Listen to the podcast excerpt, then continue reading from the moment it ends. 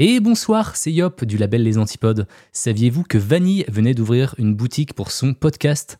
Il y a des t-shirts super stylax que vous pourrez arborer fièrement dans la rue. Il paraît même qu'en achetant deux t-shirts, vous favorisez le retour de l'être aimé. Vous n'avez plus aucune excuse, le lien est dans la description. Et maintenant, je vous laisse avec votre épisode. Bonne écoute. Finding your perfect home was hard, but thanks to Burrow, furnishing it has never been easier. Burrow's easy to assemble modular sofas and sectionals are made from premium, durable materials, including stain and scratch resistant fabrics. So they're not just comfortable and stylish, they're built to last. Plus, every single Burrow order ships free right to your door. Right now, get 15% off your first order at burrow.com slash ACAST. That's 15% off at burrow.com slash ACAST.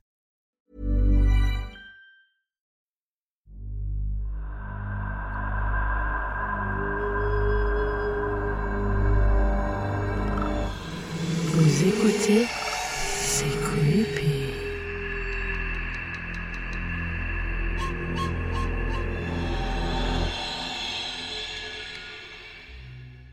Et bonsoir Twitch et bonsoir le podcast. Bah, bah non, je suis, je suis tout seul en fait. Euh, non, t'es pas tout seul. Qu'est-ce que tu fous dans mon studio? T'es qui? Bah, je je suis Yop et euh, t'écoutes actuellement le rendez-vous de l'étrange, épisode 17. Bah Yop, qu'est-ce que tu fous là? C'est censé être la rentrée de C'est Creepy, non? Ah, et bah maintenant que je suis là, autant qu'on fasse un épisode en featuring. Et t'as une histoire? Bah, tu croyais que j'allais enregistrer pour rigoler. Et t'en as une toi? Bah oui, que j'en ai une. Écoute, moi je te propose qu'on parte sur deux histoires, deux pour le prix d'une. Et bah, c'est parti. Petite musique creepy. Let's go.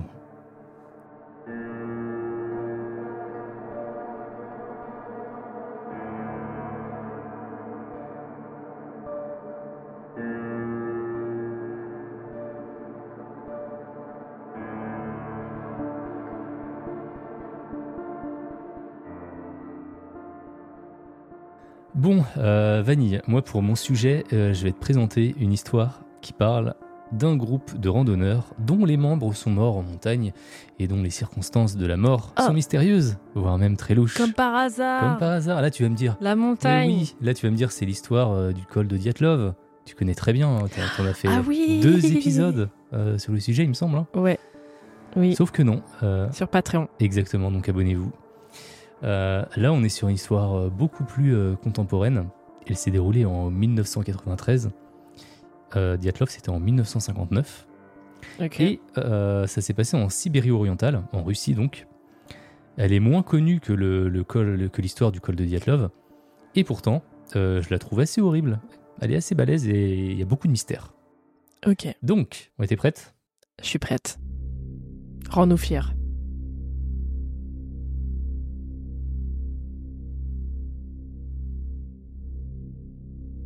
L'histoire se passe début août de l'année 1993. On est un an et demi après la dislocation de l'URSS, pour information. Un groupe de jeunes randonneurs originaires de Petropavl, une ville du Kazakhstan, a prévu de faire un trek dans la chaîne montagneuse de Kamardavan sur les rives sud du lac Baïkal. L'organisatrice de ce trek n'est autre que leur professeur, Lyudmila Korovina, c'est une experte en survie et instructrice de randonnée âgée de 41 ans. Elle était euh, très respectée parmi ses collègues et ses étudiants. Elle était considérée comme une maîtresse dans l'art de la survie. Bien qu'elle soit réputée pour être euh, assez euh, dure avec ses élèves et de les pousser dans leurs limites, elle était largement reconnue comme une excellente enseignante qui enseignait des compétences essentielles en randonnée. Elle avait donc choisi six de ses meilleurs élèves pour l'accompagner. Elle était euh, familière de la région, qui était d'ailleurs un lieu euh, touristique populaire, et euh, c'était vraiment considéré comme une destination de randonnée assez sûre. Lyudmila s'était soigneusement préparée pour le voyage. Il me semble qu'elle a dû se préparer pendant six mois, tu vois, avec ses élèves.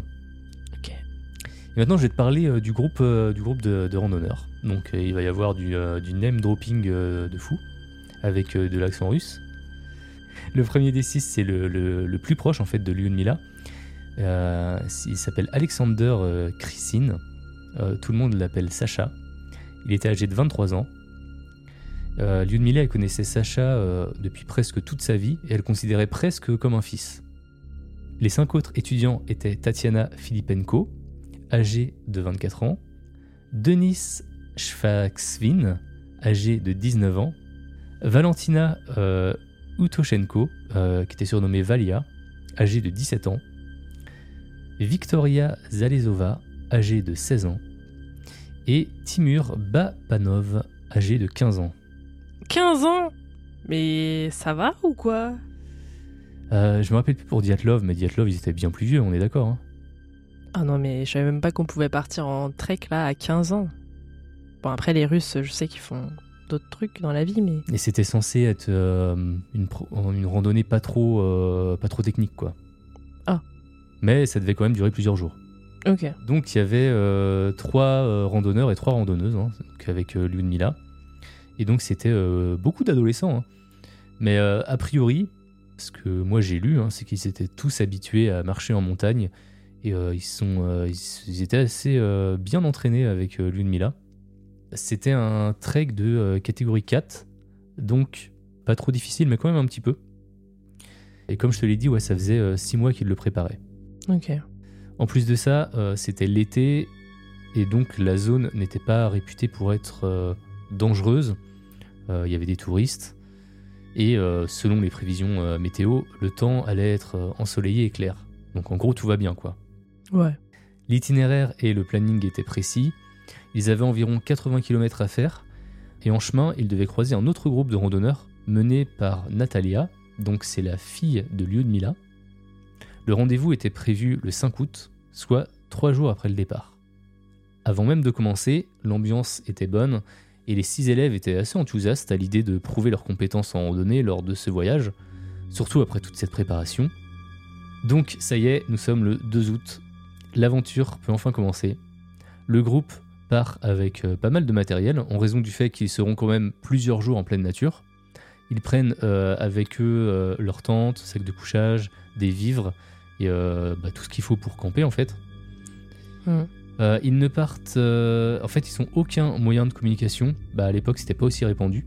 Ok. Les deux premières journées se passent bien. Ils se sont même déroulés plus facilement que prévu. Parce que Donc euh, il faisait beau, quoi, le groupe avance bien. Ils arrivent à gravir le sommet, le sommet du mont euh, Retransliator. Ça fait, euh, on dirait un de Transformers euh, ou je sais pas quoi. Et ce n'est qu'à partir du euh, 4 août, lorsqu'ils entament la descente, que les choses se corsent. Premier gros problème, les prévisions météo n'étaient pas fiables. Ah. En effet, il commence à pleuvoir non-stop à cause d'un cyclone actif plus au sud, en Mongolie. Le rythme est donc euh, fortement ralenti. Donc déjà bah, parce qu'il y a des glissements de terrain, et donc bah, qu'il faut faire attention. Mais aussi que toutes leurs affaires elles sont mouillées, et donc ça ajoute un poids euh, important qu'ils doivent maintenant soulever. Le groupe commence aussi à pas mal fatiguer. Euh, ils font 4 repas par jour, mais ils ont faim en permanence. Ils ont froid aussi, comme ils sont constamment trempés. Et puis ils n'avaient pas de vêtements de pluie, hein, puisqu'il était censé faire beau. Non, mais ils avaient six mois pour se préparer. Ils ont même pas, tenu- ils ont même pas préparé une tenue de rechange au cas où. un, petit ca- un petit kawaii quand même, au cas où. Ah. Mais non, en fait non. ils étaient mouillés. Ok. Lyudmila décide alors de s'arrêter rapidement pour camper dans une zone dégagée, malgré la présence d'arbres à 4 km en contrebas qui pourraient les protéger. Mais euh, Lyudmila, à ce moment-là, elle explique son choix euh, par le fait que le groupe serait trop fatigué pour effectuer la descente. Ils dressent donc euh, leur campement et euh, malgré les mauvaises conditions, bah, ils n'arrivent pas à allumer un feu, car oui, il s'est mis à neiger entre-temps. hein. Ah ouais. Ah, il y a de la pluie et puis il s'est mis à neiger. Mais euh, malgré les mauvaises conditions, le groupe semble toujours de bonne humeur. Ils sont pressés de retrouver le, le groupe de Natalia le lendemain. Hmm. Le truc, c'est qu'ils sont jamais arrivés au point de rendez-vous. Natalia et son groupe, eux, sont bien arrivés, mais au bout d'un moment, comme le groupe de sa mère n'arrivait pas, bah, Natalia elle a décidé de continuer son chemin. Bah, pour elle, le mauvais temps avait dû les ralentir. Ça ne l'inquiétait pas plus que ça parce qu'elle connaît- elle savait que euh, sa mère elle était vachement expérimentée, donc euh, elle s'est pas posé euh, plus de questions, Hmm. mais elle pouvait pas se douter de ce qu'avait vécu le groupe de sa mère.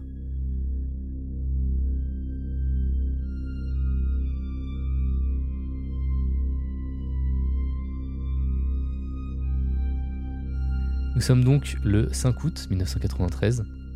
Lyudmila et son groupe se réveillent et ils découvrent qu'il a beaucoup neigé durant la nuit. À cause du froid, ils n'ont pas bien réussi à dormir et ils sont tous fatigués. Ils prennent quand même leur petit-déj, euh, ils rangent leur équipement et ils repartent sur le coup de 11 heures pour continuer leur descente. Tout est apparemment normal à ce moment-là, mais tout à coup, un cri rompt le silence. Et ce cri, il provient de l'arrière du groupe. Donc tout le monde se retourne. Il voit Sacha, donc Sacha c'est le randonneur le plus âgé, euh, 23 ans, qui est en train de hurler. Du sang coule euh, le long de ses yeux, de ses oreilles. Il bave abondamment, tu vois, ça fait un peu effet mousse. Puis, après quelques pas, il tombe au sol, se met à convulser avant de s'immobiliser. Hmm. Donc, lieu de Mila, tu vois, je t'avais dit, elle considérait euh, Sacha comme son fils. Donc, elle court vers lui, elle le prend dans ses bras, elle ordonne aux autres de continuer la descente et de chercher des secours. Le groupe, il se remet donc en marche, assez terrorisé par ce qui vient de se passer, et une nouvelle fois, ils entendent un cri derrière eux.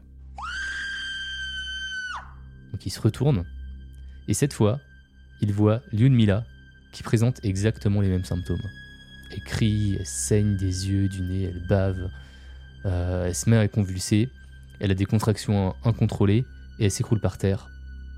Bam, arrêt de morte. Ils accourent, du coup Tatiana elle se décide de, de se rapprocher pour leur porter secours. Et là, elle tombe par terre en se tenant la gorge, comme si elle pouvait pas respirer. Du coup, elle tombe à terre, mais elle continue à ramper. Elle se dirige vers un rocher à proximité pour se frapper la tête contre, contre lui, à plusieurs reprises jusqu'à ce, jusqu'à ce qu'elle perde connaissance. Et elle meurt elle aussi sur le coup. Donc Valentina elle reprend ses esprits et elle dit aux autres qu'il faut partir tout de suite. Mais euh, ils l'écoutent pas parce que bah, ils sont en état de choc. Il y a Denis qui va se cacher euh, derrière un rocher, mais c'est pas fini. Là, c'est au tour de Victoria et Timur de, de présenter les mêmes symptômes.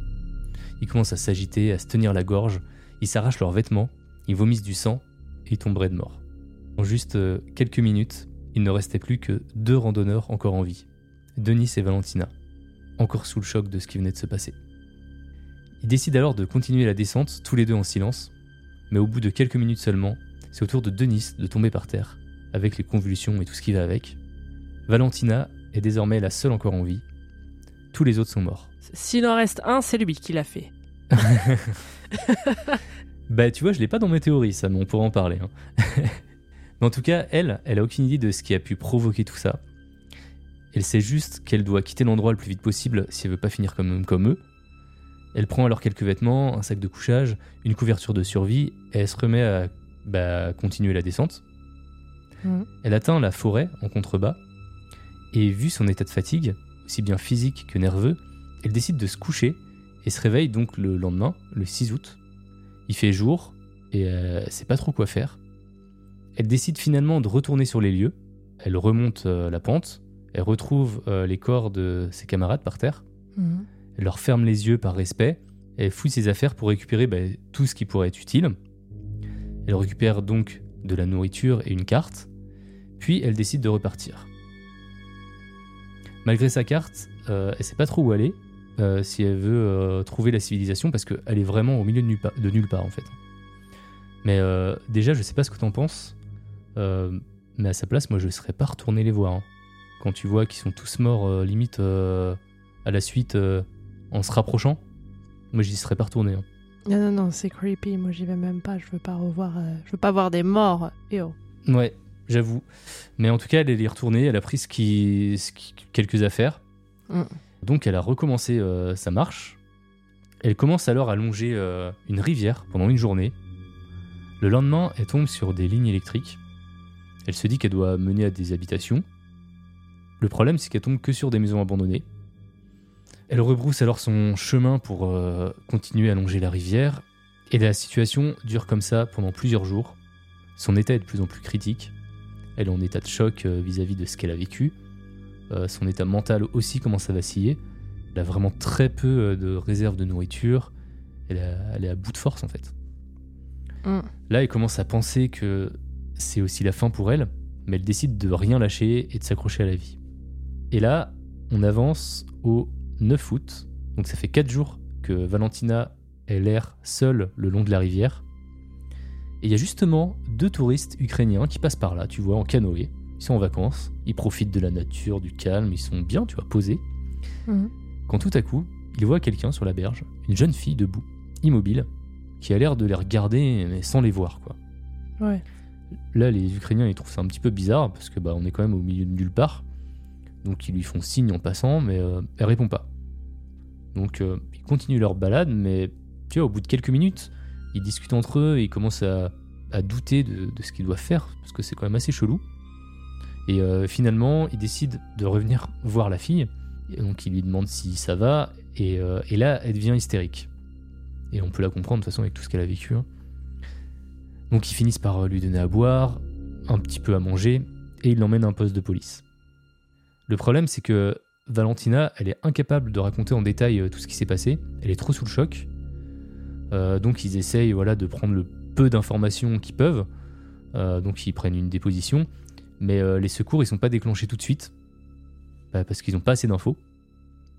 Et en plus de ça, le temps est très mauvais dans, les montagnes de Kamardaban. Et les hélicoptères ne peuvent pas décoller. Ce n'est que le 24 août que les secours arrivent sur les lieux après deux jours à survoler la zone et ils retrouvent les corps des six randonneurs. Les sauveteurs remarquent qu'ils n'ont que très peu de vêtements sur eux et que trois d'entre eux n'ont plus de chaussettes ni de chaussures. Hmm, comme dans The Love. Ouais, ça, ça te parle ça. Ouais. Mais, euh, mais c'est cool, vu que tu connais bien Love, on pourra, je pense qu'il y aura plein de, il y aura matière à discuter. Mm. Le rapport d'autopsie a révélé que euh, tous les randonneurs, à l'exception de Lyudmila, qui elle a eu une crise cardiaque, eh bien tous sont morts d'hypothermie. Il a aussi été constaté qu'ils avaient euh, des signes d'échymose au niveau des poumons. La conclusion du rapport révèle que la cause de la mort serait liée à une carence en protéines résultant de la famine et de l'hypothermie extrême. La mort, selon les autorités, serait donc accidentelle. Et c'est vrai que, euh, même s'ils mangeaient 4 repas par jour, ils avaient emmené que euh, très peu de sources de protéines. Ils avaient surtout des glucides. Et ils mangeaient euh, pas suffisamment euh, compte tenu de leur activité et du froid. Je regardais la liste de ce qu'ils avaient apporté. euh, genre, il y avait des bonbons, du chocolat, des céréales. Tu vois, mais il n'y avait pas de. Ouais, mais attends, t'as dit que ça a duré combien de temps le ce voyage? Alors, eux, euh, alors c'est passé le 5 août, là, ça faisait, euh, ça faisait 3 jours qu'ils étaient euh, dans le froid, sous la neige, sous la pluie. Mais tu, tu, tu fais pas une carence en trois jours? Bah, c'était assez sport, tu vois. Ils étaient, en, ils étaient habillés super légers sous la neige. Donc l'hypothermie, elle peut arriver très vite. hein. Oui, l'hypothermie, d'accord, mais la carence. Enfin, comment tu fais une carence en trois jours? Enfin, Encore euh, deux semaines, euh, je peux commencer à me dire, bon, peut-être, mais trois jours? En fait, les deux vont avec, parce que ton corps, il a besoin de beaucoup plus d'énergie, tu sais, quand il doit combattre le froid. Hmm. Et c'est pour ça qu'ils mangeaient 4 repas par jour, mais a priori, ils mangeaient du chocolat et des bonbons. Et euh, bon, ils avaient quand même d'autres trucs, hein, je, te, je te rassure. Mais euh, ils n'avaient pas des masses de protéines en vrai. Hmm. Par contre, c'est vrai qu'il y a quand même pas mal de zones d'ombre dans cette histoire. Euh, D'abord, euh, les saignements des yeux et des oreilles, euh, ainsi que la, la bave, ça n'a pas été pris en compte dans les résultats du rapport. Ensuite, et là c'est assez, assez bizarre, les dépouilles des randonneurs, elles ont été enterrées dans des cercueils en zinc, Hmm. ce qui sert en général à éviter tout risque de contamination en cas de maladie contagieuse. Et généralement, quand tu meurs d'hypothermie, tu vois, c'est pas vraiment contagieux. hein. Ouais. Mais peut-être que à cause de Diatlov, ils se sont dit, bon, cette fois-ci, on va pas Ouais. prendre de risques. Ouais, ouais, Parce qu'on avait déjà la théorie du, de la radioactivité, donc bon, cette fois-ci. Dans, euh, dans- dans le doute, ça Ça, coûte. euh, enfin, si, ça coûte plus cher, mais voilà, on sait jamais quoi. Mais euh, moi, alors, la- cette affaire, je la, je la connais un peu déjà, je l'avais je l'avais déjà entendue. Mais il me semblait que justement, à un moment, ils avaient plus assez de bouffe. Et j'avais vu qu'ils avaient consommé euh, des plantes qu'ils avaient trouvées à cet endroit-là. Ouais, il y, il y a une histoire, il y a une histoire de plantes et euh, ce sera aussi dans les théories. euh. Ah, excuse-moi. Il y a aussi le fait que euh, Valentina avait l'interdiction de parler publiquement de la tragédie. Ah, C'est que 25 ans plus tard, en 2018, qu'elle a accordé une interview à un journal pour raconter son histoire. Et donc, je t'en parlerai aussi de cette interview. Oui. Et du coup, à ce moment-là, il y avait des rumeurs qui circulaient comme quoi il serait mort parce qu'il randonnait dans un endroit où il y avait des euh, essais d'une arme chimique. Encore? Et c'est vrai que, bah, c'est la Russie, hein. Mais ils font que ça ou quoi? Et euh, c'est vrai que vu la rapidité et la manière dont les six randonneurs sont tous décédés les uns après les autres, bah, on peut se poser des questions. Surtout qu'au vu de certains symptômes, tu vois, la folie soudaine, les saignements, bah, ça peut quand même ressembler aux effets d'une arme chimique. Mm. Et là, je pense qu'on arrive au moment euh, de l'histoire où je, je pense qu'on peut aborder toutes les théories autour de cette affaire. On va quand même revenir un petit peu sur la théorie officielle, parce que voilà, c'est la théorie soutenue euh, par le gouvernement, celle de l'accident. Hum. Parce que oui, on peut quand même mourir d'hypothermie en pleine montagne, même en plein été, tu vois. Parce que en Russie, même en été, bah, il peut faire froid. Surtout que les randonneurs cumulaient euh, des facteurs qui allaient dans ce sens. Bon, déjà, ils n'étaient pas préparés pour le temps qu'ils ont eu. Ils étaient donc trop peu couverts euh, pour la pluie, le vent, la neige. Ils ont dû euh, supporter des températures assez basses qui n'étaient pas du tout prévues. Euh, ils mangeaient pas assez compte tenu de leurs efforts. Et le fait que certains randonneurs ont arraché ou enlevé leurs vêtements, bah, ça fait sens. C'est ce qu'on appelle en fait le déshabillement paradoxal. En gros, euh, passé un certain stade de froid, bah, tu commences à ressentir des sensations de chaleur, voire même de brûlure, et bah, tu veux retirer tes vêtements en fait. Mais c'est dingue que ça leur est arrivé tous au même moment, genre. Bah c'est ça. Bah, c'est un peu comme Diatlov. Hein. Ouais, c'est arrivé au ça- même moment. Ouais, ça ressemble beaucoup à Diatlov. Non, mais c'est c'est possible, tout ça et tout. Mais moi, ça me semble bizarre. Ça... J'ai plutôt l'impression. C'est c'est un peu. Les symptômes, ils arrivent tous au même moment. Et j'ai l'impression que c'est un peu comme euh, quand, je sais pas, on a tous mangé ensemble au, au même moment. Et bien après, la digestion, elle se fait au même rythme, tu vois, pour tout le monde. Et du coup, là, c'est bizarre. C'est les conditions extérieures qui ont fait qu'au même moment, ils arrivent Ouais. à. Après, c'est possible. hein. Mais c'est juste que. Bon, il y avait des âges différents, il y avait 15 ans, 23 ans, 41. T'imaginerais que peut-être il y en a qui sont un petit peu plus robustes que d'autres. Surtout que Ludmilla, elle était déjà assez entraînée. Mais oui, effectivement, euh, il y a des choses euh, cheloues. Mais euh, quitte à continuer euh, vite fait là dans la, la théorie, la théorie de l'accident, ils auraient euh, aussi pu souffrir d'œdème pulmonaire, euh, dont les symptômes sont notamment la- l'agitation, l'anxiété et une sensation d'étouffement. Donc tu vois, ça ressemble un peu à ce qu'ils ont vécu. Mm. En général, les édèmes pulmonaires, euh, ça, ça consiste en fait à ce qui est une accumulation de liquide dans les poumons. Et ça se produit généralement chez les personnes en bonne santé à des, des- des altitudes supérieures à 2500 mètres. Et c'est quand même possible à plus basse altitude, entre 1500 et 2500, s'il y a des sujets qui sont un petit peu plus vulnérables. Genre, je sais pas, peut-être euh, des, des ados. Euh, et lorsque euh, ça s'est passé, il était environ à 2300 mètres d'altitude. Donc tu vois, ça peut à Et- peu près euh, matcher. Pour les saignements, euh, ils peuvent aussi arriver en cas de changement brusque et rapide de pression atmosphérique. Et donc, Ouais. comme euh, quand on descend vite d'une montagne ou quand on fait de la plongée. Et dans les cas les plus sévères, ça peut occasionner une perforation du tympan avec, euh, avec des saignements. Donc ça pourrait expliquer peut-être les écoulements de sang qui ont été constatés euh, chez les randonneurs. Le truc, comme tu me l'as fait remarquer, c'est que même s'ils ont souffert d'hypothermie, d'œdème pulmonaire ou de perforation des tympans, euh, ou même les trois en même temps, j'en sais rien, tu vois, ce que je peux pas expliquer, c'est que bah, voilà, c'est arrivé au même moment pour tout le monde. Ils avaient tous des âges, des carrures différentes. Tu vois, on aurait pu penser par exemple que Sacha, l'homme le plus costaud du groupe, euh, il aurait pu tenir Ouais. plus longtemps. Il avait euh, 23 ans, Ouais, il était dans la force de l'âge, tu vois. L'hypothermie, normalement, euh, voilà, tu, il aurait pu tenir plus longtemps que les autres. Mm. Mais c'est lui qui est mort en Ouais, premier. c'est ça. C'est ça le Mm. truc. C'est que c'est une hypothermie, je pense qu'il y a plus de facteurs euh, corporels, euh, psychologiques, euh, tout ça. ça arrive pas, ça arrive pas en deux minutes. Ouais, ça arrive pas au même moment et à tous, parce que là, au final, il en reste plus qu'une. C'est bizarre. C'est ça. Aussi. Donc, euh, ouais, très chelou. hein. Mais attends, t'as dit. Attends, excuse-moi. hein. Euh, celle qui a survécu, c'est qui déjà? Euh, celle qui a survécu, c'est Valentina. Valentina, 17 ans. Ah ouais. Ah oui, d'accord. Donc, il reste quand même un bon gros degré de mystère avec cette histoire. Et je pense qu'on se doit, en tant que podcasteur professionnel, Oui. on va pas s'arrêter sur cette version officielle et on va envisager quand même d'autres théories. Oui. Selon certains experts, les symptômes euh, rapportés par euh, Valentina indiquent une mort due à des armes chimiques, euh, plus, plus précisément des agents euh, neurotoxiques, car les convulsions et l'excès de bave sont des symptômes courants d'une euh, toxine nerveuse puissante. Les résultats de l'autopsie sont en accord avec cette théorie, car les contusions pulmonaires sont un signe assez courant en fait de, de mort par gaz neurotoxique, et ça peut aussi causer des difficultés respiratoires. Et donc, du coup, ça, c'est la version du gouvernement? Non, Ah. C'est la version la plus répandue. Euh, c'est la version qui expliquerait en fait euh, assez facilement pourquoi ils sont morts euh, tous en même temps, tu vois. Ok. Non, parce que si on explique ça comme ça, il va falloir dire que c'est pareil pour Diatlov, en fait, tu vois.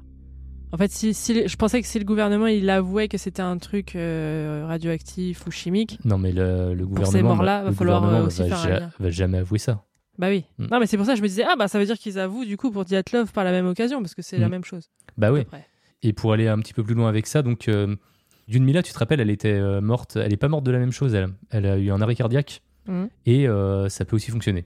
Ça passe. Des agents euh, neurotoxiques, ça peut aussi enclencher une crise cardiaque. Allez, oui, ça passe. Et même, tu vois, si la cause de, des autres randonneurs, à part Mila, c'est l'hypothermie, bah, ils auraient d'abord pu perdre connaissance Mhm. à cause bah, de, des agents chimiques, tu vois, tomber dans le coma en raison de l'exposition, et entraînant ensuite, dans un second temps, une hypothermie comme cause finale pour leur mort. Bon, sauf celle par contre qui s'est euh, tapée euh, contre le rocher là. Hmm. Là, elle est, morte, elle est morte direct. Mais alors, comment les randonneurs ont été exposés à cette arme chimique? On pourrait se dire euh, peut-être qu'il pourrait y avoir des essais, tu vois, qui auraient été faits auparavant dans la zone. C'est quelque chose d'assez courant en vrai, hein, tu sais, en mode euh, on nous cache des choses, mais, euh, mais euh, des essais, des essais euh, chimiques, euh, ça se fait dans, dans tous les gouvernements, hein, dans tous les pays. Mm. Et donc que les randonneurs, ils auraient pu ingérer des substances toxiques, je sais pas, un aliment spécifique, une fleur effectivement qu'ils auraient ramassée ou quelque chose comme ça, ou de l'eau qu'ils auraient bu, et du coup ils auraient pu être contaminés. C'est également possible que des produits chimiques euh, ils soient tombés euh, pendant la forte pluie, parce qu'ils ont pas mal de pluie. Et euh, si Valentina a survécu, c'est peut-être parce qu'elle n'a pas été exposée de la même façon, peut-être qu'elle a moins consommé d'eau, ou peut-être qu'il y a un aliment qu'elle n'a pas mangé Hmm. sachant que certaines euh, substances euh, peuvent mettre euh, seulement quelques minutes à agir, ça expliquerait pour- pourquoi ça s'est passé au même moment en fait. Donc tu vois, ils venaient de manger, Hmm. ils ont ingéré quelque chose de toxique, peut-être que euh, Valentina euh, voulait pas manger cette chose-là, tu vois, et elle a survécu. Hmm. D'ailleurs, en parlant de manger, ça nous emmène à la troisième théorie, celle du champignon vénéneux. Ouais. Il faut savoir que euh, Lyudmila, c'était une cueilleuse expérimentée qui enseignait son art à ses étudiants. Par contre, il est possible qu'un des randonneurs ait par exemple cueilli par erreur un champignon toxique pour les petits-déj, conduisant à un empoisonnement qui s'est manifesté euh, une fois qu'ils ont commencé à marcher. Et peut-être que pareil, euh, Valentina, elle n'en aurait pas mangé. Hmm. Mais le truc, c'est que si les randonneurs ont succombé à cause d'un champignon ou d'un composé chimique, bah on ne sait pas si des analyses biologiques ont été menées lors des autopsies. Hmm. Et si c'est le cas, on n'a pas accès aux résultats. Mais tu vois, vu les cercueils en zinc, tu vois, moi j'ai quand même ma petite idée du résultat. hein. Oui, bah oui. Pour moi, ils ont sûrement été exposés euh, à quelque chose, euh, quelque chose de contagieux. Et le fait que le gouvernement ne donne pas plus d'infos, et ils veulent, ils veuillent pas non plus que Valentina s'exprime sur l'affaire, bah, ça me fait quand même penser euh, sur le fait qu'on était euh, possiblement sur une zone de test d'armes chimiques euh, Mm. et que les randonneurs ont été exposés. Je pense qu'ils ont dû consommer un truc sur le lieu, euh, je sais pas, une fleur ou un champignon, comme tu dis. Parce qu'en fait, quand t'as dit, euh, t'as dit, ils, ont, ils se prenaient à la gorge, ils s'étouffaient, et euh, aussi les poumons, enfin, a Ouais. une réaction, un œdème ou je sais pas quoi, quand on a une réaction, réaction allergique ou que tu manges un truc qui est empoisonné, c'est un petit peu les premiers réflexes que t'as. Après, je, je dis pas que euh, ça peut pas être des, des symptômes euh, que t'as euh, pour d'autres trucs, tu vois, mais ça se pourrait que ça a été déclenché quand ils ont avalé ça, tu vois. Ouais, Je pense. Et euh, ça devait être bien concentré vu que bah, c'était dans une zone où il y avait eu des tests. Et bah, la fleur, euh, elle pousse là. Elle est. Enfin, après, bon, est-ce qu'une fleur, ça survit à ça aussi? C'est bizarre. bah ça s'adapte aussi. Hmm. Il y a aussi une, une autre théorie, et je crois d'ailleurs que elle, exi- enfin, elle a aussi été avancée pour, pour Diatlov. Mm. Euh, c'est euh, la théorie euh, de, de sons, même d'infrasons, qui auraient pu être générés par des vents violents sur la montagne. Des sons de basse fréquence qui sont inaudibles, mais qui seraient néfastes pour la, la santé, et ça pourrait donner des, des maux de tête, des nausées, des troubles du sommeil. Cependant, est-ce que tu peux avoir des niveaux assez élevés qui pourraient rendre les gens comme ça, tu vois? Je suis pas sûr. Ouais, je sais pas. J'ai une dernière théorie un petit peu plus farfelue. Je vais te parler d'une légende locale. Euh, Euh. selon les sages et les chamans du coin, Mm. les montagnes sacrées de Kamardaban seraient habitées par des esprits mystiques. Et le problème, c'est que le groupe des randonneurs aurait cueilli trop de plantes sans leur demander leur permission. Cela aurait donc provoqué la colère des esprits qui auraient tué tout le groupe, sauf une personne bah, qui servirait de messager pour euh, dire de laisser les plantes tranquilles. Euh, donc voilà pour toutes les théories qu'on peut euh, trouver, mais euh, comme on est en 2023, j'ai aussi demandé à ChatGPT ce qu'il pensait de cette affaire, Ah et euh, surtout s'il avait des, des théories Des farfelues. théories Ouais, je vais demander des théories farfelues. Ah, ça va être creepy. C'est la minute chat GPT.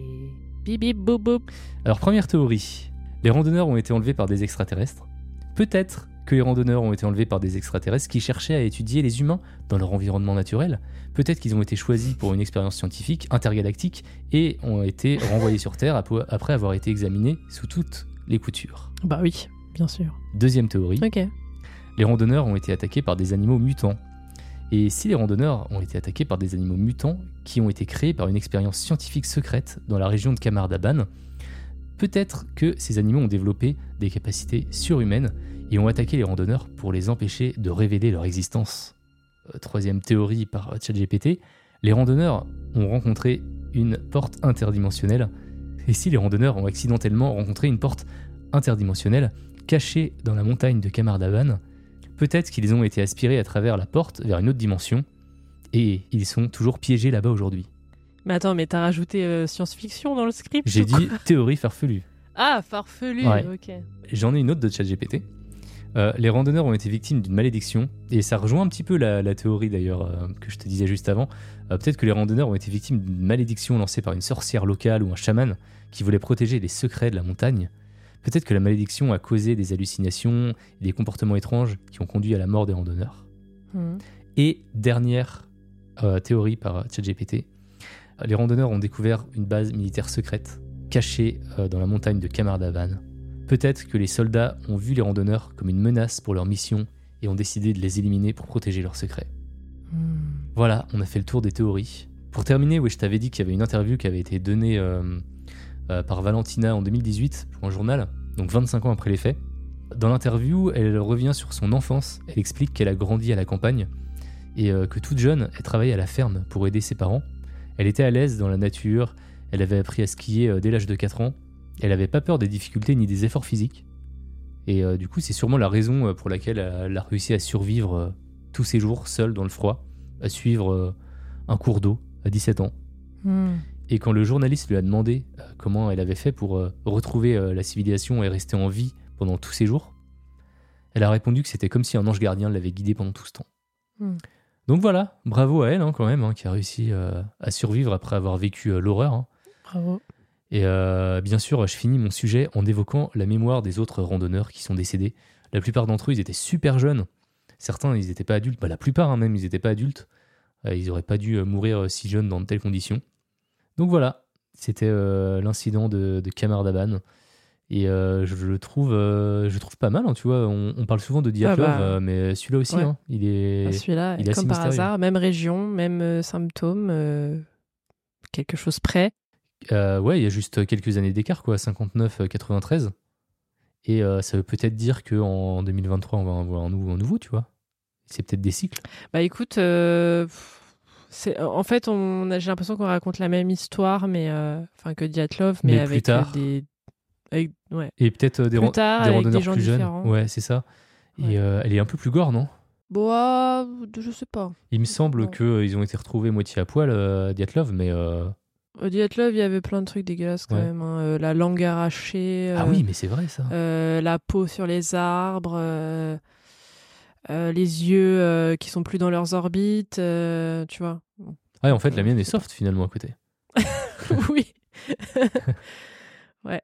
Per- Perso, moi, je pense qu'on est sur. je pense qu'ils ont été exposés à quelque chose, soit quelque chose de, de vénéneux ou de chimique, tu vois, qu'ils ont mangé, Ouais. parce que ça s'est quand même passé après le repas.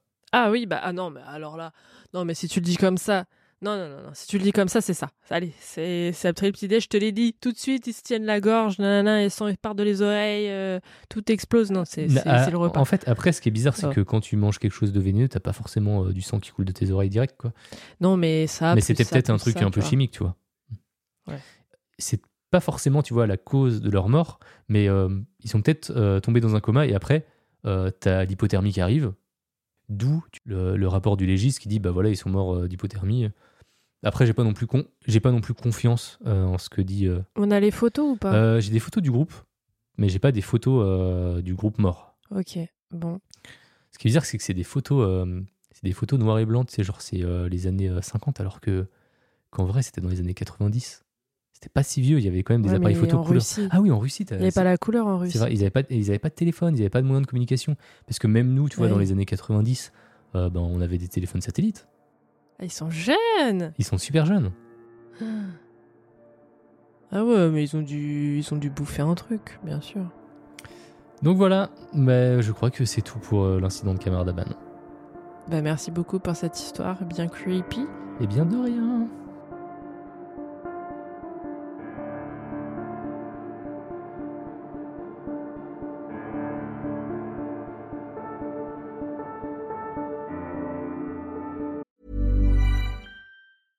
Finding your perfect home was hard, but thanks to Burrow, furnishing it has never been easier. Burrow's easy to assemble modular sofas and sectionals are made from premium, durable materials, including stain and scratch resistant fabrics. So they're not just comfortable and stylish, they're built to last. Plus, every single Burrow order ships free right to your door. Right now, get 15% off your first order at burrow.com slash ACAST. That's 15% off at burrow.com slash ACAST.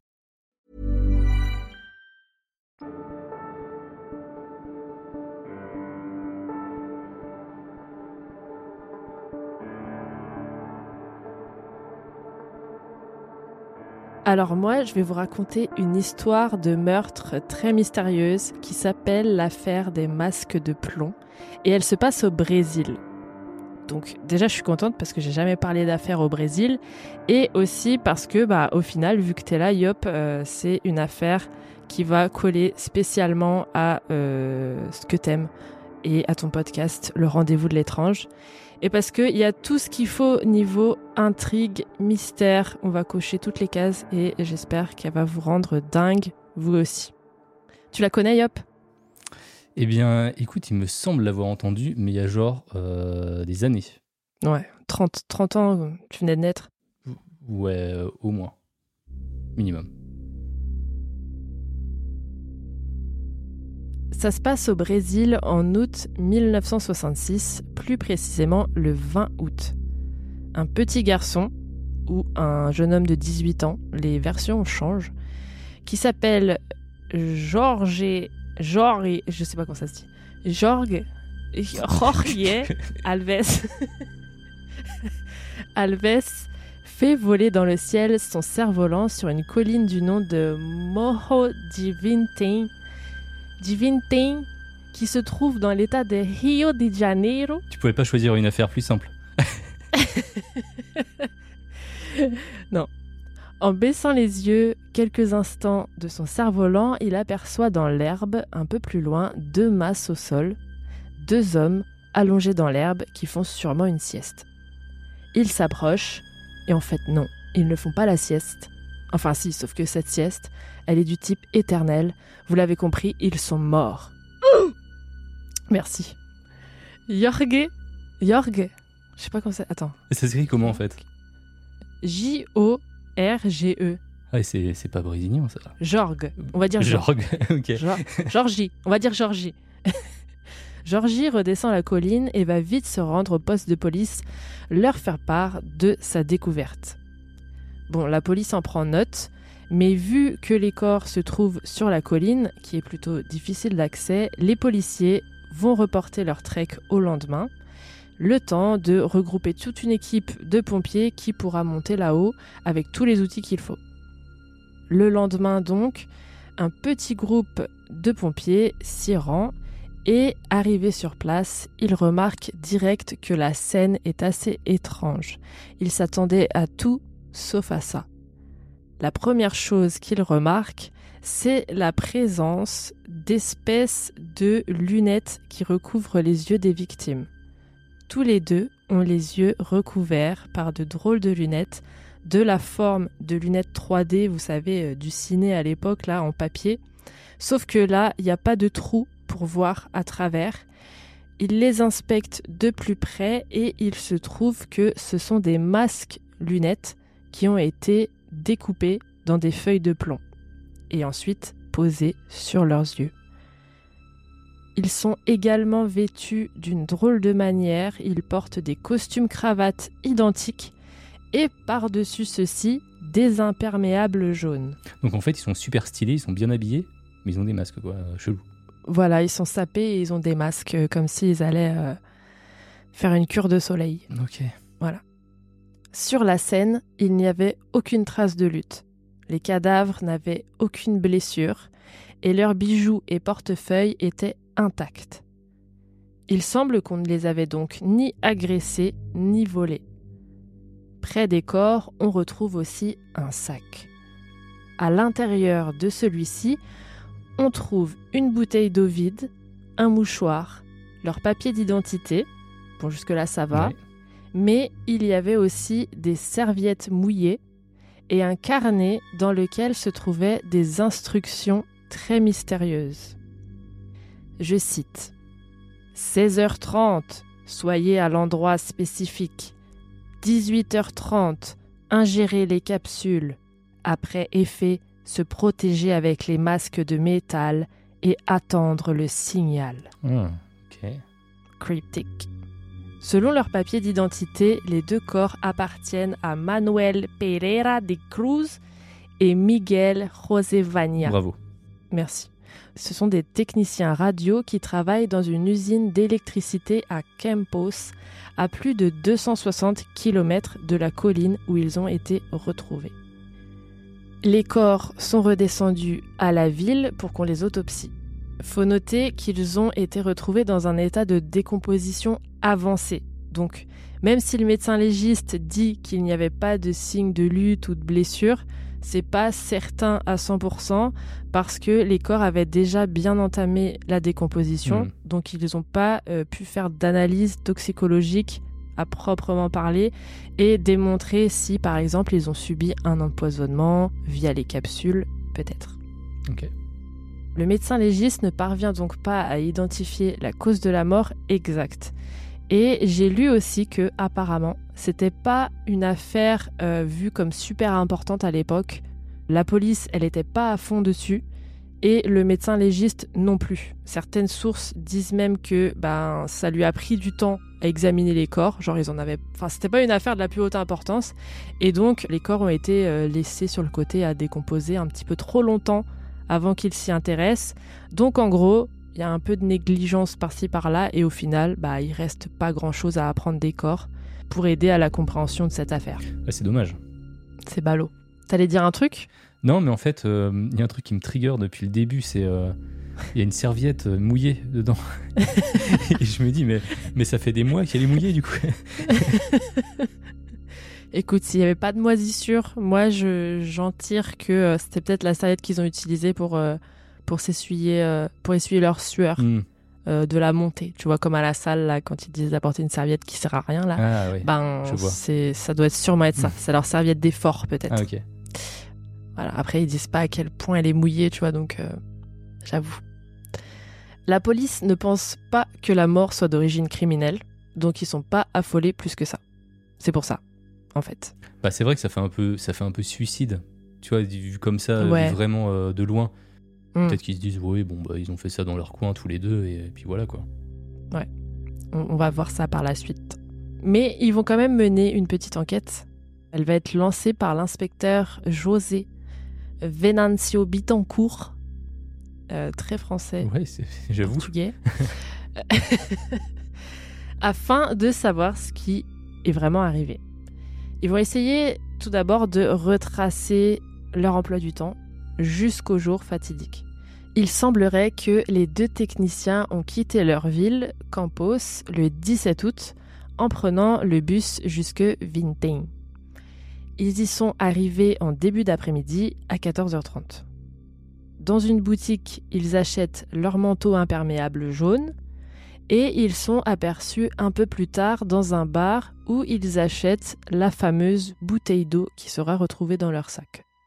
La serveuse se souvient très bien d'eux. Elle dit qu'au moment où ils sont passés au bar, la météo se gâtait et il commençait à pleuvoir. Elle a remarqué que les deux hommes paraissaient très stressés et qu'ils regardaient sans cesse leur montre, surtout Miguel. C'est marrant qu'il qu'il s'en rappelle autant, tu vois. Ça fait quand même des mois. Hein. Ouais. C'est, il devait être marquant du vrai. coup. hein.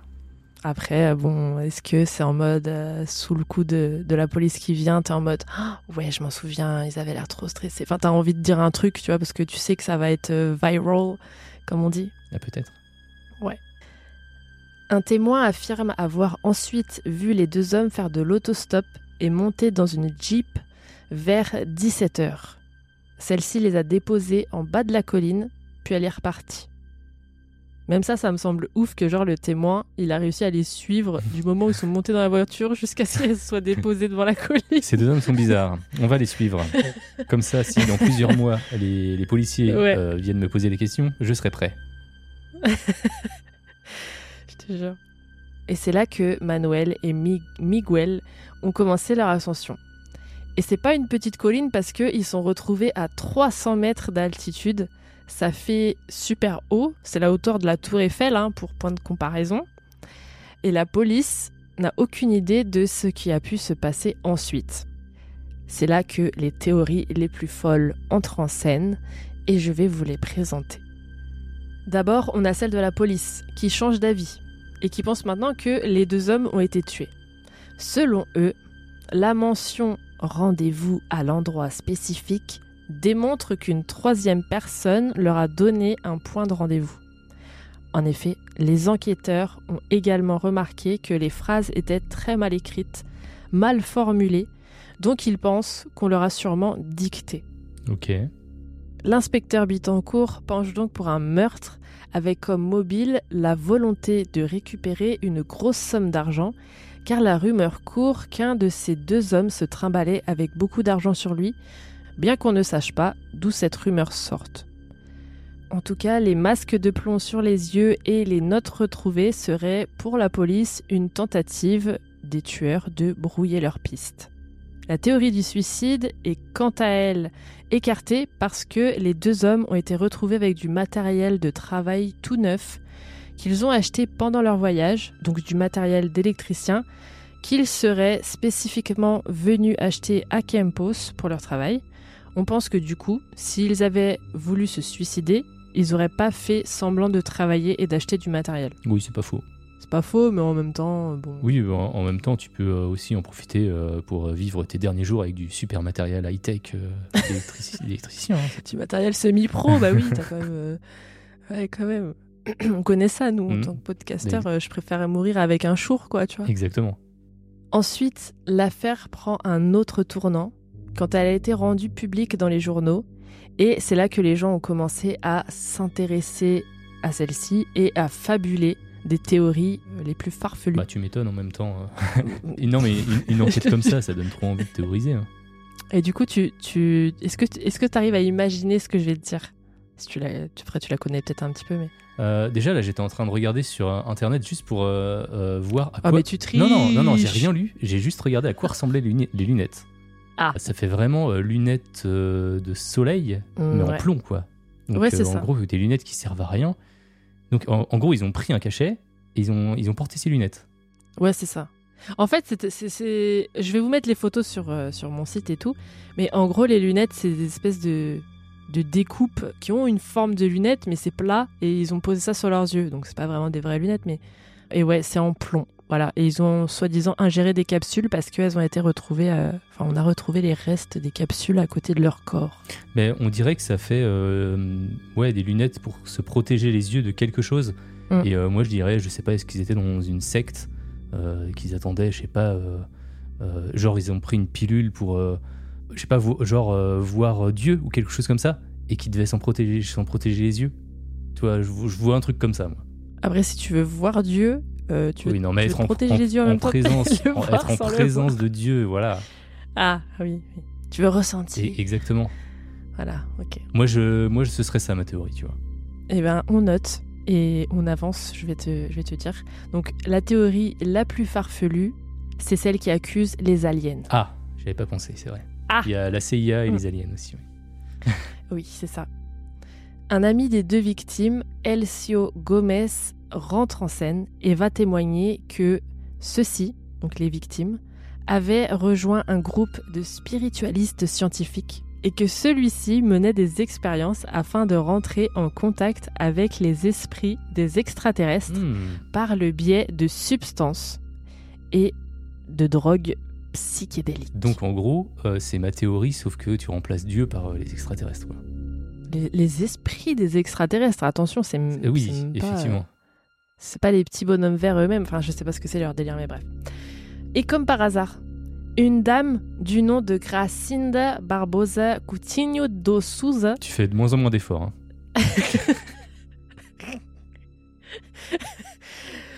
T'es sûr? T'es brésilien? Non. Bon. Espèce de Nantais, va. Euh, donc, Gracinda, elle contacte la police car elle dit avoir été témoin de quelque chose d'étrange dans le ciel le soir de la mort des deux hommes.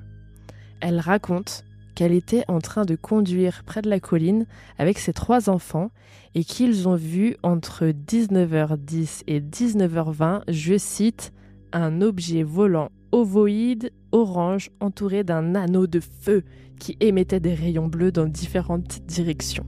Ah, ça, c'était le concert de Doudou 4000. Non, mais en vrai, euh, ça, c'est, c'est exactement la. Enfin, on n'a pas de notion de date, donc euh, on ne sait pas quand est-ce qu'ils sont morts. Donc on a encore moins la, la notion des heures et tout. Bah, à 17h, ils ont été déposés, je te rappelle, par la Jeep au pied de la colline. Ah oui, c'est vrai qu'on a vraiment une notion le temps de date. qu'ils ouais. montent 300 mètres, Oui, t'as raison. le temps qu'ils montent 300 mètres, euh, apparemment, ça leur prend 2 heures. Donc, 2 heures pour monter 300 mètres, ça va. Je sais pas, ouais. Oui, oui, a priori, ouais. Hmm. Quand ces révélations paraissent à leur tour dans la presse, un tas d'autres personnes se mettent à témoigner de la même vision. Ce qui expliquerait donc pour certains pourquoi les victimes portaient des masques de plomb sur leurs yeux. Ce serait pour se protéger des rayons radioactifs d'un vaisseau extraterrestre. Les pilules feraient donc aussi partie du rituel. Bon, après, j'ai noté que euh, comme, les corps étaient trop décomposés, ils n'ont jamais pu tester ce qu'il y avait dans leurs organes et dans leur estomac. Donc pour moi, on peut pas vraiment savoir s'ils les ont vraiment avalés. Tu vois. Tout ce qu'on retrouve, c'est des emballages, des capsules à côté de leur corps. Mais du coup, ça pouvait être euh, tout à fait une mise en scène, comme la police l'a dit. Et puis, bon, euh, les masques, c'est pas diffi- difficile à poser sur les yeux euh, de quelqu'un que tu viens de tuer, quoi. Tu vois. Si jamais c'était un meurtre. voilà. Et euh, j'imagine que les emballages, il n'y avait rien d'écrit dessus. Il n'y avait pas genre écrit Efferalgan 500 mg. Non, non, il y avait. Malheureusement, non. On a... Je t'ai dit, on n'a pas beaucoup d'infos. Mm. hein. On n'a même pas les photos des capsules ou quoi. Ok. Donc, je suis même pas sûre qu'elles aient existé, même les capsules, parce que on a les photos des masques, mais c'est tout. On a aussi les, les photos des gars et les photos de la note aussi. Oui, oui, voilà. Mais par exemple, euh, enfin, comment euh, Bon, après, on a dû les retrouver, mais c'est bizarre de pas les prendre en photo les capsules. Enfin, bon, écoute. Bah, à l'époque, il n'y avait pas d'appareil photo numérique. hein. Chaque photo comptait. hein. En 1966 Ouais, si, c'est vrai. Bah oui. Ah, écoute, je sais pas, je n'y étais pas. hein. Ouais. Faudrait que je demande à Dan. Ouais, mais, on lui euh, demandera. On demandera à Dan. Trois infos à rajouter par rapport à cette théorie des aliens. Cette colline serait très connue pour ses événements spirituels et paranormaux à cette époque. Et, petit détail creepy, on dit que l'herbe n'a plus jamais poussé à l'endroit où ont été retrouvés les corps. Ah, là, je demande à voir en 2023. Let's go, hein. À part qu'aujourd'hui, à ce qui paraît, euh, c'est très dangereux là-bas. Donc, euh, parce Ouais. qu'il y y a toute une favela qui s'est installée autour. Donc, Ah, euh, ok. je peux pas y aller en fait, shop. D'accord Ok. Après, on pense que c'est à cause de la grande quantité de formaline ou de formol, j'ai lu formal- formaline, mais je sais pas si le terme est correct, que la police a répandu sur le lieu pour masquer l'odeur des corps. À voir si c'était commun de faire ça, parce que je vois pas trop l'intérêt dans une enquête. euh, Enfin, c'est des cadavres en pleine nature, ça va pas l'abîmer, Mm. Tu vois, de- d'avoir des corps. Mais jeter des produits comme ça, si. Enfin, c'est une scène de crime, pourquoi tu, tu jetterais un truc sur la, sur la scène Ouais, non, c'est le dernier truc que tu fais sur une avant scène de partir Ouais. alors que c'est en haut d'une colline à 300 mètres où il y a personne qui va. Enfin, Mm. l'odeur, elle va gêner qui? Tu vois ce que je veux dire? Ouais, c'est clair. Euh, Donc voilà, ça serait pourquoi l'herbe n'a n'a plus poussé depuis. La troisième info, c'est qu'on retrouve à leur domicile, à tous les deux, des livres ésotériques. Donc plein de trucs en lien avec le délire de communiquer avec euh, les esprits, les aliens, etc. Voilà, c'est à peu près tout ce qu'on sait. J'ai fait le tour de cinq sites différents pour regrouper euh, toutes ces infos. Et j'ai fait mes théories, du coup. Bon, ma première théorie, elle est naze, mais c'est la plus simple. Est-ce que c'était pas un truc en lien avec leur travail? Euh, Ils avaient un job à faire sur la colline, et il devait forcément, enfin forcément, je sais pas, y avoir un truc électrique. Euh, en général, c'est là qu'on fout les lignes radio, électriques, etc. Donc du coup, peut-être fallait qu'ils montent jusque là-haut avec leur nouveau matériel qu'ils ont acheté exprès, etc. Et peut-être qu'ils avaient besoin de se, se cacher les yeux euh, pendant l'installation. Enfin, je sais pas, que c'était peut-être une étape pour se protéger de je ne sais quoi, et avaler un médoc anti-radiation. Enfin, tu vois ce que je veux dire? Bah, je vois ce que tu veux dire, mais ça me paraît. euh, Je suis pas sûr que ce soit des pratiques très courantes dans, dans le milieu euh, Ouais, des, électriciens. Ouais, mais en 1966. Bah, du coup, faut demander à leur employeur. Bah oui, mais ça, on n'en sait Est-ce rien. que la police l'a fait, ça Ah, mais je n'ai aucune info. Je t'ai dit là, c'est tout ce qu'on avait là. Ah, mais Je pensais que quand tu faisais des recherches, euh, bah, du coup, t'interrogeais les personnes et tout. Tu fais pas ça, toi? Euh, bah là, j'ai pas pu. Pour, euh, pour des raisons financières, j'ai pas pu me rendre à, à Rio dans les temps, mais Ok. Ouais. Bon, euh, tu nous feras euh, dans le prochain épisode, tu nous en reparleras du coup. ouais, j'irai faire un follow-up. Parce que ouais, il n'y a pas de mention de ligne électrique ou de radio, ou radio dans la zone. Dans, dans l'enquête non plus. Donc au final, peut-être qu'il n'y a pas de, de, de- enfin, de trucs électriques à cet endroit-là et qu'ils n'avaient pas de raison d'aller là-haut. Qu'il y avait peut-être que des arbres. Et puis j'avais noté que ouais, ça aurait pu être demandé à leur employeur, mais il n'y a aucune notion de ça. Hmm. J'ai aussi trouvé sur un site un passage qui décrivait un peu la vibe du lieu et des quartiers autour de la colline euh, à cette époque. Ça dit que c'était assez calme et maintenant, au contraire, euh, c'est décrit comme, je cite, effrayant avec des zones inhabitées et d'autres où surgissent des baraques, un labyrinthe de voies irrégulières, des montées, l'enroulement des passages qui se croisent et des pylônes à haute tension. Donc tu vois, maintenant il y a des pylônes. Ça se trouve, il y en avait aussi à l'époque. Bah, peut-être, ouais. Donc euh, ils avaient peut-être une raison de monter là-haut, je sais pas. Ouais, mais c'était quand même à 260 km de là où ils habitaient, tu me disais. Oui, mais ils devaient peut-être aller, je crois, à Rio pour acheter euh, des, des machines spécifiques. Oui, mais j'imagine, mais euh, leur employeur, il va pas leur dire bah, tant que vous êtes à Rio, j'ai euh, un truc pour vous. Bah si, Bah, tant, tant que vous êtes à Rio, euh, j'ai une colline avec un pylône à réparer et du coup ils sont montés. Et en même temps, ils se sont dit, waouh. euh, ouais, mais j'imagine. ouais, je sais pas, le gars il avait l'air stressé de monter là-haut. donc, Autant euh, prendre les, des électriciens du coin. Écoute, c'est 1966, il doit y avoir trois euh, électriciens au Brésil. Enfin, tu vois. Ouais, pas sûr, quand même, pas sûr. Bref, moi en tout cas, je me demande depuis quand sont installés ces pylônes à haute tension parce que ça pourrait être une très bonne raison d'aller là-haut pour eux. Ma deuxième théorie, c'est leur pote que je trouve très chelou, El- Elcio Gomez. Ma théorie, ce serait qu'il les a tués et comme par hasard, il dit à la police que ses deux potes faisaient partie d'un groupe ésotérique et que ceci explique que cela, comme par hasard. Le mec, il arrive et il explique tout par l'ésotérique et puis on pose plus de questions. Tu vois, ça se peut qu'il les a tués. Ah, mais il les a tués comment? Vu qu'il n'y avait pas trop de traces, tu vois. Genre, il, les- il les aurait forcés peut-être à prendre la pilule? Bah, en vrai, tout est possible. Il aurait pu les tuer n'importe comment. On sait pas, vu qu'on n'a pas les. On n'a rien à l'autopsie à cause de la décomposition des corps. Aussi, on sait pas si c'est un vrai ami. Tu vois, il dit ouais, je suis un ami, je les connais, nana. On sait pas si c'est un ami, on sait pas si c'est un collègue, on sait pas si c'est une connaissance. Tu vois. Ouais. Donc, euh, parce qu'à la base, les deux victimes, c'est des collègues. Donc, pour avoir un ami en commun qui travaille pas avec eux, enfin, c'est spécifique quand même, non? Genre, euh, ah ouais, je les connais tous les deux, mais c'est- c'est pas mes collègues. Enfin, je sais pas. Peut-être que c'était un ancien collègue, tu vois, donc peut-être il y avait du bif entre eux. Ouais. Mm. C'était médiatisé à l'époque Oui, bah, dès qu'ils ont commencé à sortir ça euh, en public, oui. Ouais. Après, euh, à la scène inter- internationale, je ne sais pas.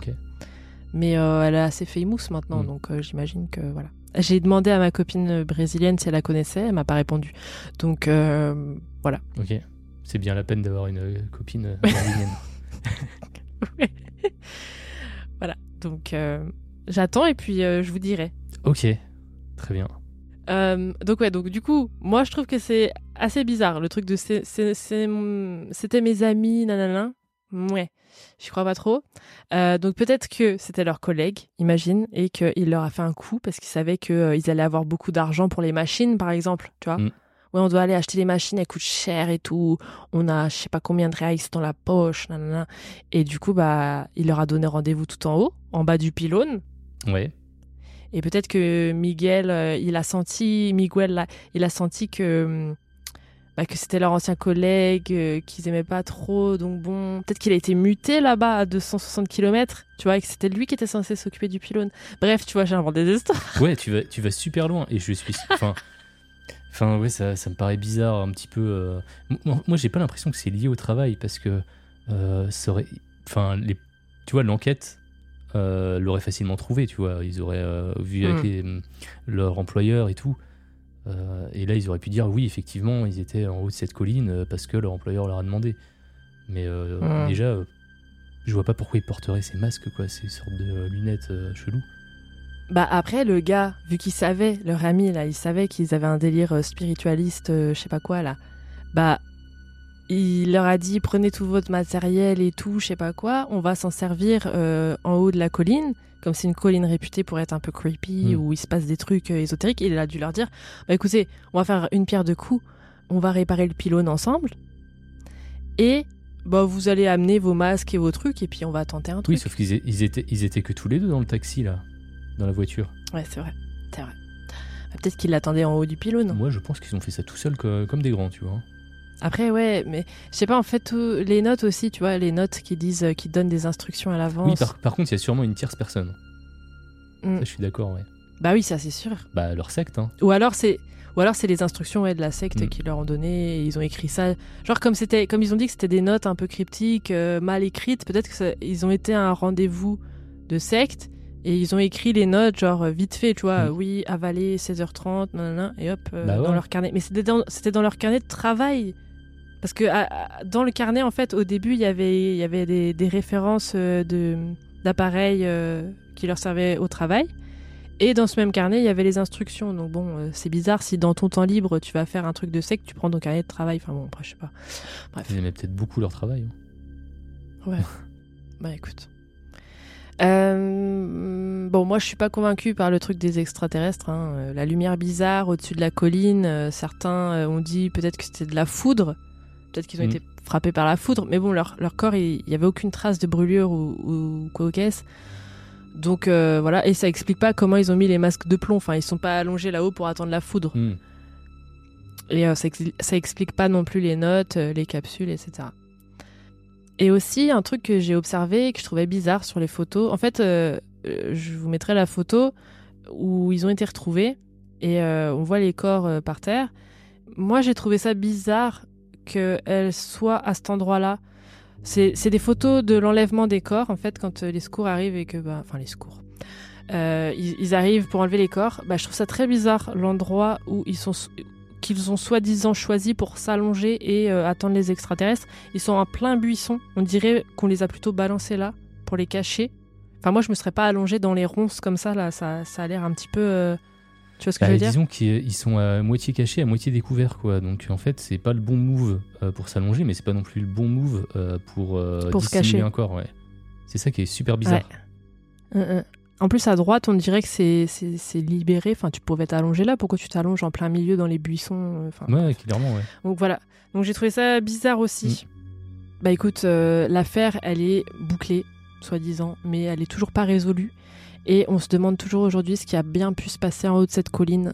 Euh, voilà, franchement, c'était une affaire courte parce que euh, il y a, y- c'est Ouais, les seules y a infos pas qu'on a. grand-chose, euh, Et- Non, il n'y a pas grand-chose et il y a tellement, enfin. euh, C'est chiant à expliquer parce que tu sais, tu vois, tout à l'heure j'étais en train de te dire oui, ça peut être leur travail, nanana, mais après ça explique pas le fait que, soi-disant, Miguel il était stressé. Pourquoi il serait Bah stressé juste avant de monter le truc? Est-ce qu'ils travaillaient ou est-ce qu'ils travaillaient pas? Pourquoi ils sont venus jusqu'à. euh, Pourquoi ils ont fait 260 km, soi-disant, pour le travail? C'est pas expliqué. Euh, Enfin, tout, un, tout un tas de trucs, c'est un peu dur à expliquer. Du coup, toi, ta théorie, c'est la secte toujours? Bah euh, ouais, déjà ça part mal en fait quand t'es dans un groupe euh, sectaire.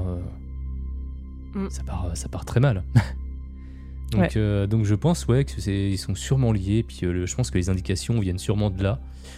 La, la police, du coup, c'est quoi le- leur rapport final en mode c'est ils ont dit quoi eux? Bah, eux, ils disent que c'est un meurtre parce que euh, pour eux, les notes, c'était des indications d'une tierce personne. Enfin, c'était instruc- instructionné par. C'était, euh, ils ont eu l'ordre de quelqu'un d'autre, en gros. Ouais. Les notes, c'était pas eux, tu vois, apparemment. Et euh, bah, la personne leur, les aurait manipulés pour monter jusqu'en haut.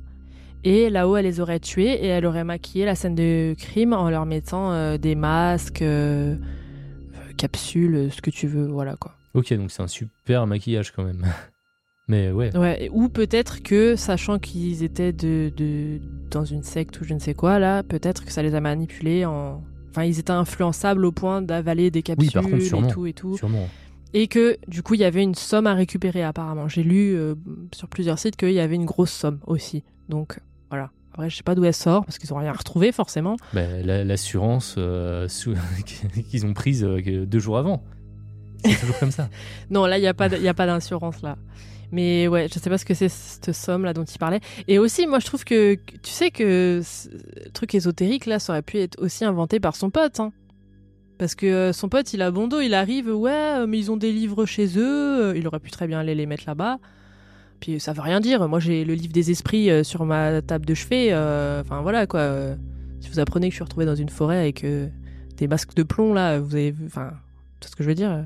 Est-ce que vous allez y croire? Je ne sais pas. Franchement, je me poserai la question deux, trois fois. euh, bah, non, mais voilà, les livres pour moi, ça veut rien dire. hein, c'est bon, j'ai. Oui, on a le droit de s'intéresser à des sujets sans forcément. euh, Voilà. Mm.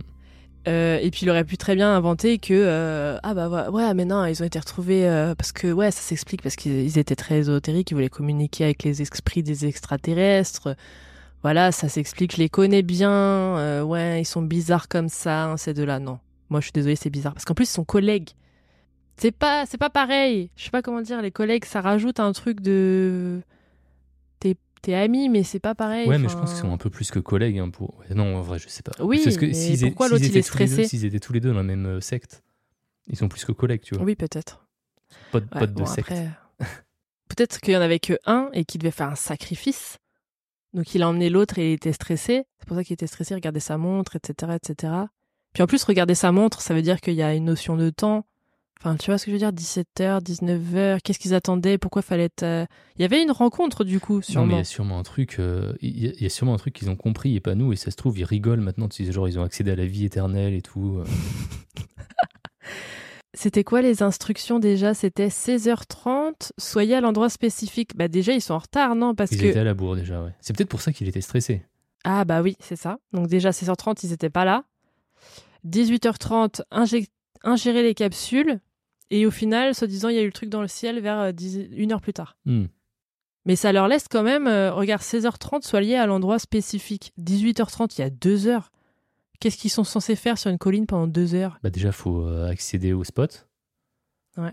Mais euh, oui, je sais, je sais pas, hein, ça se trouve, tu sais, c'est 300 mètres, mais imagine, c'est. euh, Il y a des. Ouais, non, 300 mètres, c'est.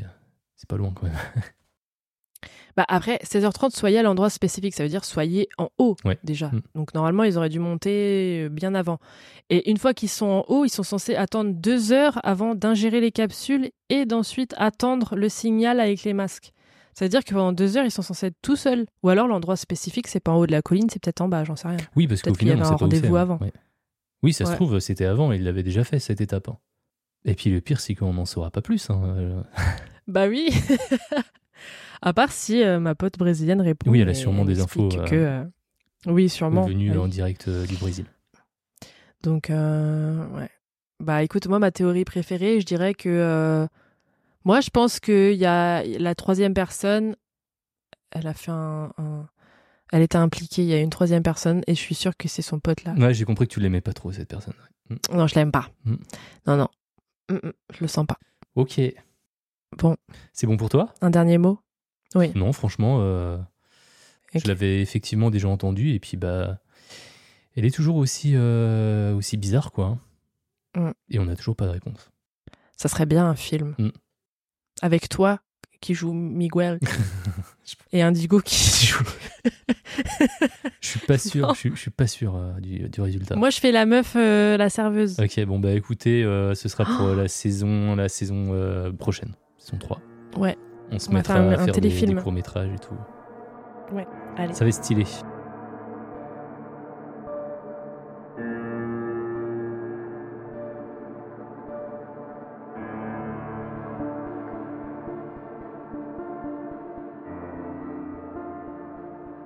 Voilà, c'était les deux histoires euh, qu'on avait en stock pour vous. L'histoire des masques de plomb au Brésil et l'histoire de Kamar Daban en Russie. Merci à tous d'avoir écouté l'épisode jusqu'au bout. Et merci à tout le monde euh, qui m'a soutenu sur Patreon cet été, euh, qui a écouté tous les épisodes exclusifs. Il y en a beaucoup là maintenant. Il y en a combien? Il y en a 11 Waouh. Waouh. T'as pas mis le combien? Tu veux que je le mette le combien? Oui, vas-y, s'il te plaît. Combien? 11 Merci à tous et euh, merci à ceux qui ont suivi aussi euh, le reste de l'activité des antipodes du label. N'est-ce pas Yop? C'était très actif de ton côté, non? Ben nous, on s'arrête jamais, jamais. Bah, du coup, on a continué avant d'aller dormir, on a continué le rendez-vous de l'étrange et, euh, et euh, peut-être qu'à un moment donné, il va falloir que je fasse une pause, mais, mais non, c'est c'est cool. Mm. En fait, on a passé un bon été parce que tu vois, tous les podcasts s'arrêtent, il reste plus que toi. Donc les gens t'écoutent, donc c'est cool. Bravo, hein. Bravo pour ce rythme effréné. Bon bah merci d'avoir écouté ce nouvel épisode de C'est Creepy, de la rentrée de C'est Creepy. Ouais, enfin, euh, rendez-vous de l'étrange plutôt. Hein. Mais non, c'est toi qui as craché dans mon podcast. Ouais, bref, euh, ça va être un double épisode, je pense, hein, j'ai l'impression. hein. oui, c'est ça. Bon, bah écoutez, pour ceux qui me connaissent pas, je m'appelle Vanille. J'ai un podcast qui s'appelle C'est Creepy, dans lequel je vous parle de tueurs et tueuses en série paranormales et mystères en tout genre, comme ce soir. Voilà. Donc vous pouvez me retrouver euh, dans mon podcast.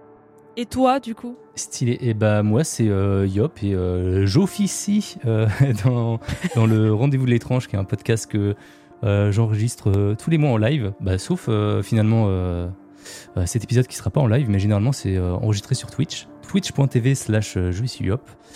Et euh, bah, c'est un podcast qui parle euh, bah, de mystères, bah, comme en, en fait hein, ce soir, hein, c'est généralement des, euh, des histoires euh, dont finalement on n'a pas la réponse. Donc euh, à la fin d'un épisode, on se pose euh, généralement plus de questions que- qu'au début.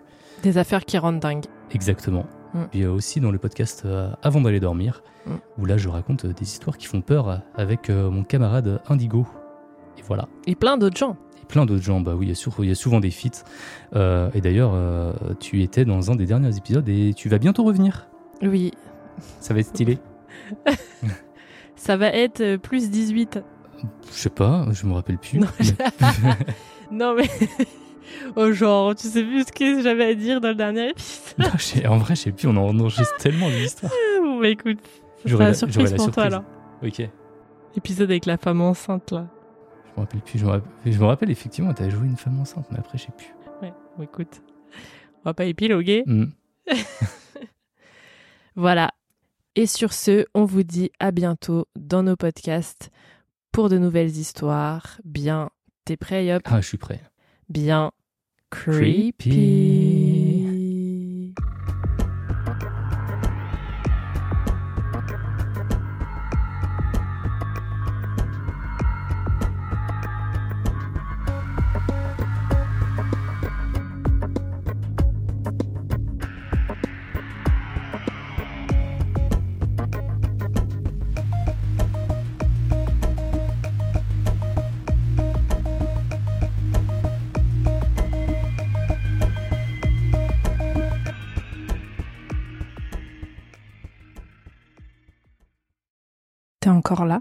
Envie d'écouter plus d'épisodes de C'est Creepy Une douzaine d'épisodes exclusifs t'attendent sur mon Patreon. Ouais, une douzaine.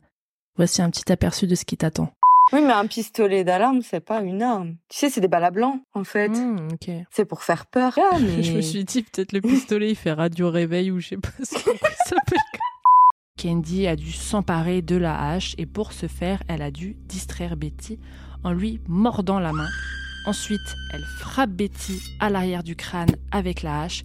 Sauf qu'à l'époque, ils sont pas très très microbes et bactéries. Du coup, Charles décide d'écourter son séjour à Paris et rentre au Glandier le 3 janvier au bout de sa vie, ou plutôt au bout du rouleau de PQ. Et c'est Marie. Vu qu'il y avait des doutes de meurtre, prouvez à tout le monde que ce n'est pas un meurtre, prouvez que c'est un suicide. Refaites les tests, montrez que bah voilà, avec la corde, nanana, lancez le truc par, euh, par-dessus bord. Non, ils ont rien fait. C'est aberrant. Quelle indignité. Sache que tu peux aussi, dès aujourd'hui, rejoindre mon Patreon gratuitement pour tester et écouter un épisode exclusif. Tu auras tout de suite accès à l'épisode sur la macabre histoire d'Edgin, mais aussi à la version vidéo de mes épisodes publics que je commence à filmer pour que vous ayez accès aux coulisses. Pour rejoindre, rien de plus simple. Tu trouveras le lien Patreon dans la description de cet épisode. À tout de suite pour plus d'histoires bien Creepy.